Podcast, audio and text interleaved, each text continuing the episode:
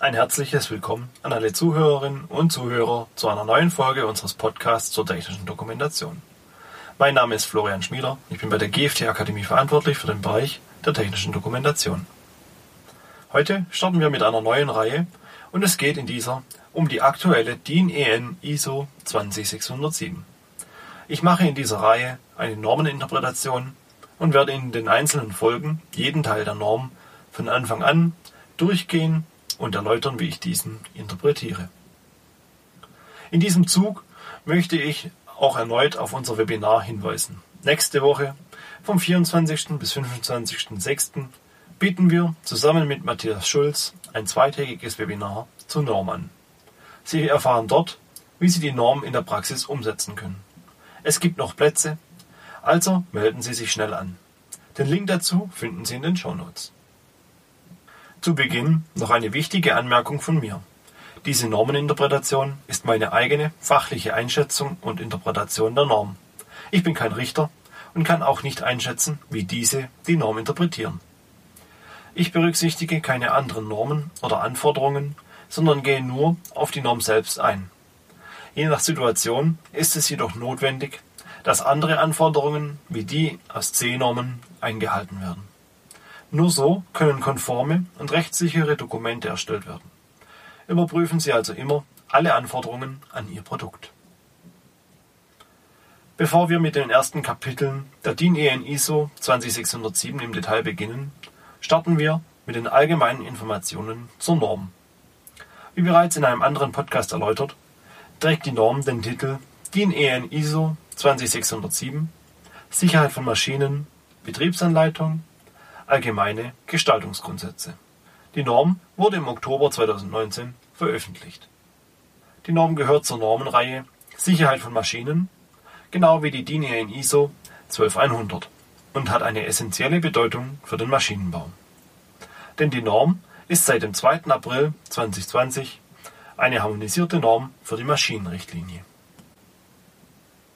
An dieser Stelle möchte ich auch gleich anmerken, dass nicht alle Kapitel der Norm zur Konformitätszumutung beitragen, sondern nur die Kapitel 4 und 5. Kapitel 4.11 ist aber auch von der Konformitätszumutung ausgeschlossen. Sobald wir zu diesen Kapiteln kommen, werde ich aber nochmals darauf eingehen. Die Norm umfasst in Deutsch 38 Seiten und wurde als Typ B-Norm klassifiziert. Sie ist also eine Sicherheitsfach-Grundnorm. Das Ziel des Normengremiums war es, eine Norm für Betriebsanleitungen zu erstellen, die als Hilfestellung für Maschinenhersteller dienen kann. Insbesondere in Bezug auf Kapitel 6.4.1.1 der ISO 12100 von 2010. Denn das Kapitel stellt Anforderungen an die Inhalte einer Anleitung und stuft die Anleitung als integraler Bestandteil der Maschine ein. Wird die Norm von Unternehmen umgesetzt, soll eine Betriebsanleitung entstehen, die dem Benutzer die Informationen gibt, die dieser während des gesamten Lebenszyklus der Maschine benötigt. Auch sollen Sicherheitsspezifikationen, Lesbarkeit und Anwenderfreundlichkeit die Betriebsanleitung und somit auch die Maschine verbessern. Beginnen wir nun mit der eigentlichen Normeninterpretation und dem Inhalt der Norm. Ich beginne bei mir auf Seite 12 denn die Seiten zuvor sind Inhaltsverzeichnisse, Entstehungsgeschichte und Hinweise zur Norm. Diese sind für uns nicht weiter wichtig, weshalb ich sie überspringe. Auf Seite 12 geht es mit dem Kapitel 1 Anwendungsbereich los. Hier wird definiert, für welche Bereiche die Norm anzuwenden ist. Einfachheitshalber zitiere ich hier die Norm, da es nicht sonderlich viel zu interpretieren gibt. Dieses Dokument legt Anforderungen an den Maschinenhersteller für die Erstellung der sicherheitsrelevanten Bestandteile einer Betriebsanleitung für Maschinen fest. Dieses Dokument bietet weitere Spezifikationen für allgemeine Anforderungen an die DIN EN ISO 12100-2010 Kapitel 6.4.5 angegebene Benutzerinformationen und behandelt den sicherheitsbezogenen Inhalt die dazugehörige Struktur und Darstellung in der Betriebsanleitung unter Berücksichtigung aller Lebensphasen in einer Maschine. Nach diesem Text kommen drei Anmerkungen. Anmerkung 1 verweist auf die ISO 12100 von 2010. Abschnitt 6 mit der Strategie zur Risikominderung. Sprich, es wird nochmals darauf verwiesen, dass zuallererst eine inhärent sichere Konstruktion gemacht werden muss. Danach technische Schutzmaßnahmen zu verwenden sind und die Anleitung nur der letzte Weg ist, einen Benutzer über Gefahren zu informieren und zu schützen. Die zweite Anmerkung verweist auf den Anhang der Norm und eine dort aufgeführte Entsprechungstabelle zur einfacheren Zuordnung zwischen ISO 12100 und DIN EN ISO 20607. Anmerkung 3 finde ich am spannendsten, denn hier wird für den Entwurf von Anleitungen im Allgemeinen auf die IEC IEEE 82079 verwiesen. Sprich, die Norm erkennt die Bedeutung und Existenz der IEC IEEE 82079 an und empfiehlt dem Benutzer die Anwendung dieser. Da diese Kapitel jedoch keine Konformitätsvermutung haben, besteht auch keine Notwendigkeit, die IEC IEEE 82079 dringend anzuwenden.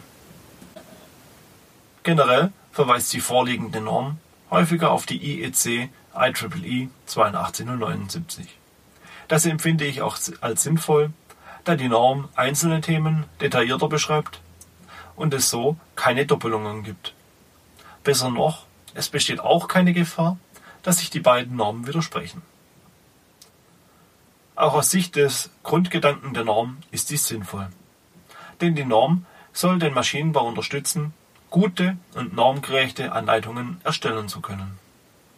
Die Anforderungen der IEC IEEE 8279 sind jedoch hoch und gerade für kleinere Unternehmen eine zu große und auch teure Herausforderung. Aber nun zurück zum Anwendungsbereich. In den weiteren Zeilen gibt die Norm nochmals deutlich wieder, dass sie nur die unverzichtbaren Grundsätze für die Informationsweitergabe darstellt. Insbesondere auf die Weitergabe von Restrisiken. Sprich, die Norm ist sich der IEC IEEE 8279 bewusst und sagt über sich selbst, sie ist nur das Minimum. Das Thema geht weiter und ist komplexer, zum Beispiel wie in der 82079. Weiterhin schließt die Norm in diesem Kapitel die Anforderungen zur Angabe von Lärm- und Vibrationsemissionen aus und dass das Dokument nicht für Maschinen gilt, die vor der Veröffentlichung der Norm hergestellt wurden. Angaben von Lärm- und Vibrationsemissionen werden ausgeschlossen, da dies häufig ein Thema von speziellen Maschinengruppen oder Maschinengattungen ist. Für diese gibt es in der Regel C-Normen, die speziellere Anforderungen an die Produkte und auch an die Dokumentation stellen. Daher kann das Thema in der DIN EN ISO 20607 vernachlässigt werden. Die Bedeutung des Absatzes bezüglich der Veröffentlichung muss ich, glaube ich, nicht weiter erläutern. Maschinen, die seit Oktober 2019 hergestellt werden, müssen sich im Hinblick auf ihre Betriebsanleitung an dieser neuen Norm messen lassen. Vor allem seit April, also seit der Aufnahme als harmonisierte Norm. Kapitel 2 der Norm können wir überspringen. Dort geht es nur um normative Verweise und dass die Norm auf die ISO 12100 von 2010 verweist. Kapitel 3 hingegen ist für die Norm wiederum wichtig. Denn hier werden die in der Norm verwendeten Begriffe definiert und näher erläutert. Auch hier wird zuerst wieder darauf verwiesen, dass die Begriffe aus der ISO 12100 gelten. Sprich, man sieht auch hier wieder schön, dass die Normen verbunden sind. Der erste in der Norm definierte Begriff ist Betriebsanleitung. Die Norm definiert dabei die Betriebsanleitung als Teil der Benutzerinformation, die der Hersteller dem Benutzer zur Verfügung stellt und die Hinweise und Anleitungen für alle Lebensphasen des Produktes enthält. Das empfinde ich persönlich als spannend, da die Irreführung des Wortstamms Betrieb somit entfernt wird. Die Betriebsanleitung enthält also Informationen zu allen Lebensphasen, nicht nur zum Betrieb. Punkt. Für mich wichtig, dass ein wunderbares Argument für die Beendigung einiger, inzwischen nerviger Diskussionen ist. Weiter werden die Begriffe Integrator, risikomindernde Maßnahme und schutzbedürftige Benutzer definiert. Eine Interpretation und Erläuterung dieser überspringe ich, da sie für diesen Podcast nicht weiter wichtig sind. Somit kommen wir nun zu einem sehr wichtigen Kapitel, den Kapitel 4 Grundsätze und allgemeine Informationen ist auch das erste Kapitel, das die Konformitätsvermutung auslöst. Zur Erinnerung. Aktuell lösen die Kapitel 4 und 5 der Norm die Konformitätsvermutung aus, lediglich Kapitel 4.11 ist davon ausgenommen. Das erste Unterkapitel trägt den Titel Allgemeines und behandelt Grundsätze für die Betriebsanleitung. Vieles davon kennen Sie vermutlich aus meinen anderen Podcast-Folgen und wird so auch bereits in der alten Norm DIN EN 8279 aufgeführt. Zum Beispiel, dass Anleitungen dem Kommunikationsablauf Lesen, Denken, Anwenden folgen sollten, um für den Leser den größten Nutzen zu bieten. Die Norm fordert dabei, dass dazu Handlungssequenzen zu verwenden sind und dass diese auch erkennbar sein müssen. Leider ein Kritikpunkt, den ich immer noch häufig in unseren Doku-Checks, also unseren Dokumentationsüberprüfungen, bemängeln muss. Und das, obwohl diese Forderung bereits in der DIN EN 8279 von 2012 stand.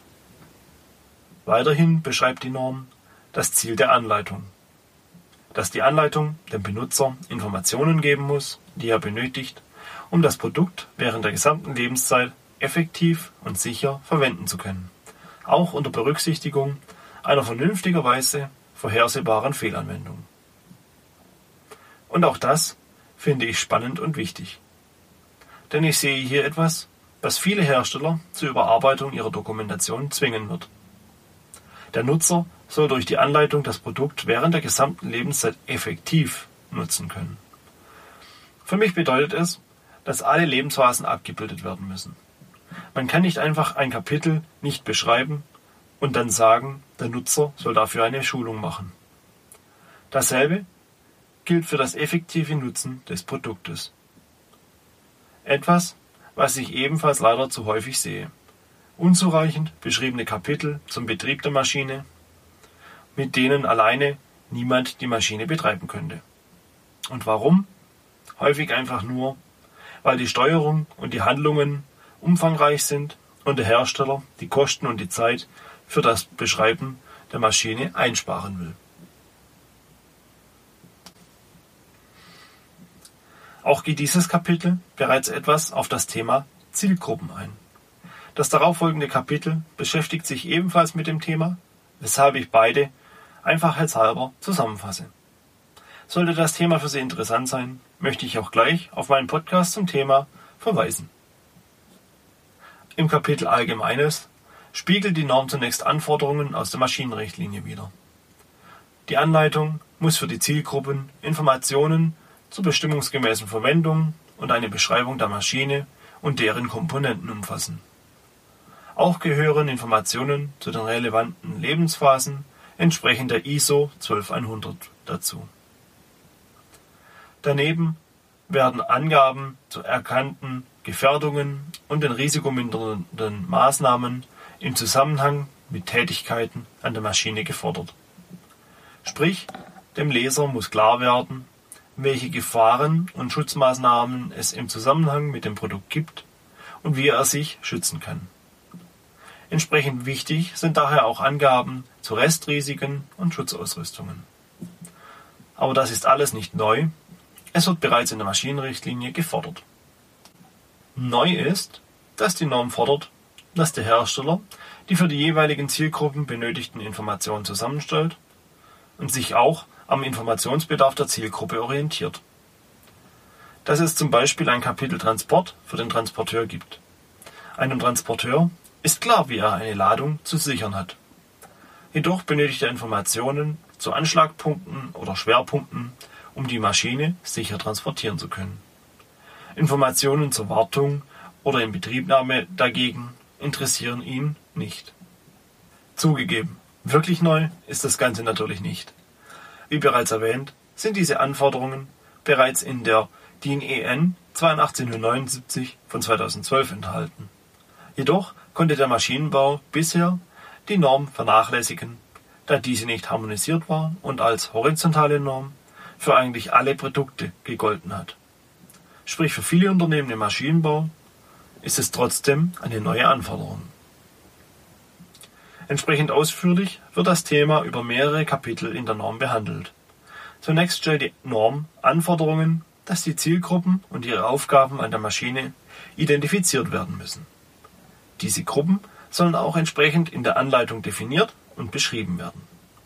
Als Hilfestellung führt die Norm auch einige Zielgruppen auf, die typischerweise dazugehören.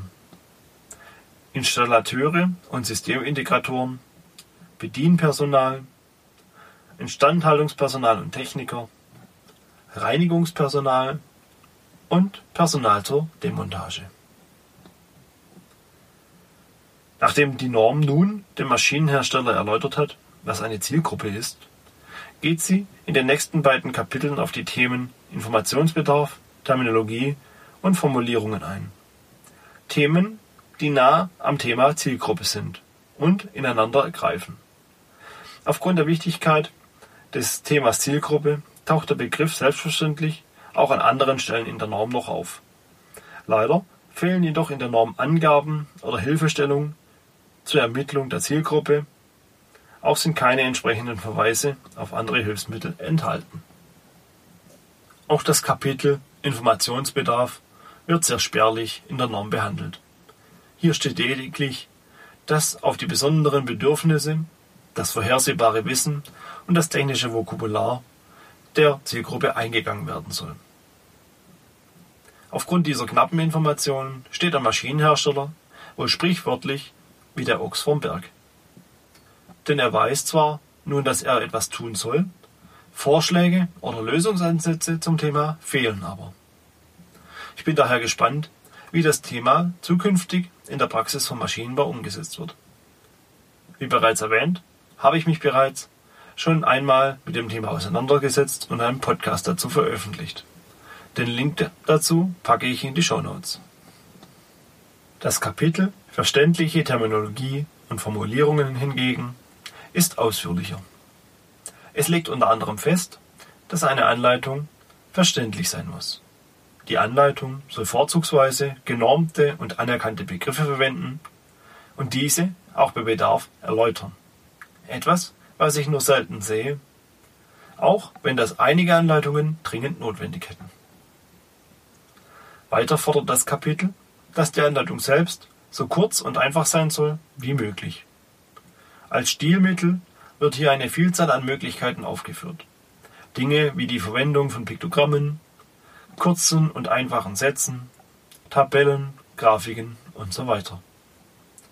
Ein Kapitel, was für mich beweist, dass Anleitungen von Profis und ausgebildetem Personal verfasst werden sollten. Denn diese Profitexter wissen, wie sie Informationen verständlich dem Leser übermitteln. Auf einen Punkt möchte ich dennoch etwas detaillierter eingehen. Denn in der Liste der Stilmittel taucht etwas auf, was einer kurzen und einfachen Anleitung auf den ersten Blick widerspricht. Denn auch Wiederholungen werden als Stilmittel aufgeführt. Wohl ein Punkt, der für Diskussionen sorgen wird. Denn auch unter Profis stellt sich häufig die Frage, wann Texte oder Handlungen wiederholt werden sollten und wann nicht. Wiederholungen können den Umfang einer Anleitung unnötig aufblähen. Die Vermeidung von Wiederholungen hingegen führt unwiderruflich auf eine Vielzahl an Querverweisen und somit für den Leser zu einem hohen Aufwand im Sinne des Blätterns.